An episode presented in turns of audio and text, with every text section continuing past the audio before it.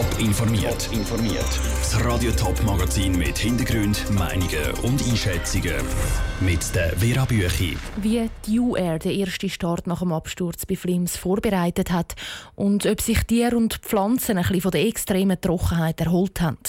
Das sind zwei von den Themen im Top informiert. Die Tante Ju fliegt wieder. Knapp zwei Wochen nach dem Absturz mit 20 Toten ist vor knapp zwei Stunden wieder ein Oldtimer-Flug ins Dübendorf gestartet. Im Vorfeld sind die Betreiber aber der Medien Rede und Antwort gestanden und haben Einblick gegeben in die Vorbereitung auf die neuen Flüge. Tabea Fono war den ganzen Tag dabei. Gewesen. Für alle 20 Opfer vom Absturz von der Tante Ju hat die UR Blumenkränze aufgestellt. Am Eingang vom Flügermuseum Dübendorf erden Gedenktafeln die drei Crewmitglieder, die beim Absturz ums Leben gekommen sind. Mit einer Schweigeminute für die Opfer eröffnet die Verantwortliche die Medienkonferenz. Dann erklärt der Geschäftsführer und Pilot Kurt Waldmeier den Journalisten, warum der Flugbetrieb bei der UR wieder aufgenommen wird. Bei der Überlegung, ob man wieder fliegen soll, spielen neben der Frage der Vietät auch Fragen der operationellen Sicherheit eine Rolle. Bei einer langen Unterbrechung verlieren wir auch die Übung, wie man mit diesem Flugzeug umgeht. Aber Übung hin oder her. Die UR würde nicht starten, wenn sie Zweifel hätte an der Sicherheit von ihren Flugzeugen. Technisch werden die Flugzeuge häufiger und aufwendiger gewartet als vorgeschrieben, sagt der Chef der Technik, Andreas Züblin. Altes Flugzeug, 80 Jahre, ist robust. Aber auch hier ist das Problem, wir haben keine Maintenance-Diagnostik wie auf modernen Flugzeugen. Unsere Piloten die fliegen, die, die spüren das Flugzeug, sie kennen das Verhalten vom Flugzeug und so ist es einfach eine ganz enge Zusammenarbeit.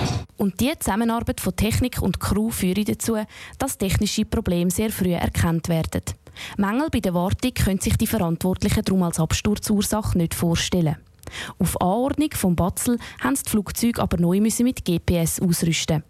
Um das System zu testen, ist der Geschäftsführer Kurt Waldmeier gerade selber im Cockpit gesessen. Ich bin so überzeugt mit über 5000 Stunden, als ich da reingesessen bin und eigentlich vom Technischen her nie ein Problem hatte dass das Flugzeug sicher ist, dass als ich heute hier reingesessen bin, zusammen mit dem Chef Operation, dass es für uns eigentlich eine Erleichterung war, dass wir jetzt wieder fliegen dürfen Und auch die Passagiere, die den Flug von heute Nachmittag gebucht haben, haben keine Angst. Was der Chefpilot von der UR, der Andreas Pfisterer, Ihnen beim Abflug sagt, weiß er schon genau. Ich werde mich zuerst mal bei den Passagieren für das Vertrauen bedanken. Es wird ein spezielles Gefühl sein. Es wird aber auch ein Gefühl sein der Erlösung. Wir fliegen wieder mit im Hinterkopf natürlich immer auch der Gedanke an die Kollegen, die wir verloren haben. Und am Punkt 4 ist es dann soweit gewesen. Tante Ju ist abgehoben. Neben dem Fähnchen über dem Cockpit eine schwarze Schleife. Es ist ein Trauerflor. Tabea Fono hat berichtet. Warum es überhaupt zur Tragödie am Pizzenias hat kommen, ist nach wie vor unklar. Zu der Unfallursache haben auch die Betreiber von der Tante Ju heute nichts können sagen. Die Experten vom Bund die ermitteln. Ausführliche Informationen dazu gibt es auf toponline.ch. Die Schweiz hat einen Hitzesommer wie selten erlebt. Bis zu zehn Tagen am Stück hat es über 30 Grad gegeben und kein Tropfen Regen. Die Dürre hat Folgen für Mensch, Tier und Pflanzen gehabt. Jetzt ist es gerade eine Woche lang ein bisschen milder und teils auch nässer gewesen. Andrea Nützli hat im Top-Sendegebiet umgelesen, wo sich damit auch die Situation entschärft hat. Fakt ist, in den Kantonen, wo das absolute Feuerverbot ausgesprochen worden ist, dort gilt es auch noch. Trotzdem Regen.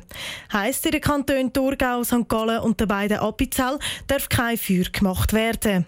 Der wenig Regen in den letzten Tagen hat die Situation nicht entschärft, sagt Jörg Köhler, Chef vom kantonalen Führungsstab St. Gallen.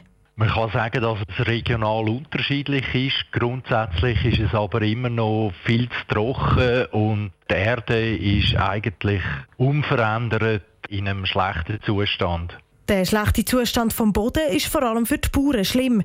Es ist zum Beispiel kein Futter mehr um für Tiere und der Wintervorrat wird angebraucht.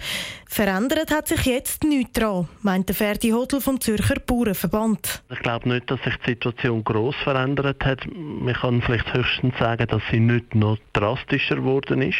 Am idealsten, wenn man sich das dürfte wünschen, würde es länger regnen, aber nicht allzu stark.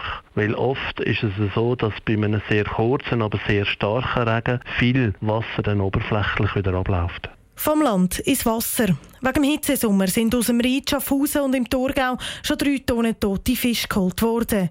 Das nur vor allem letztes Wochenende. In den letzten Tagen ist das Fischsterben nämlich zurückgegangen. Trotzdem bleibt die Situation prekär, sagt Roman Kistler von der Jagd- und Fischereiverwaltung Thurgau.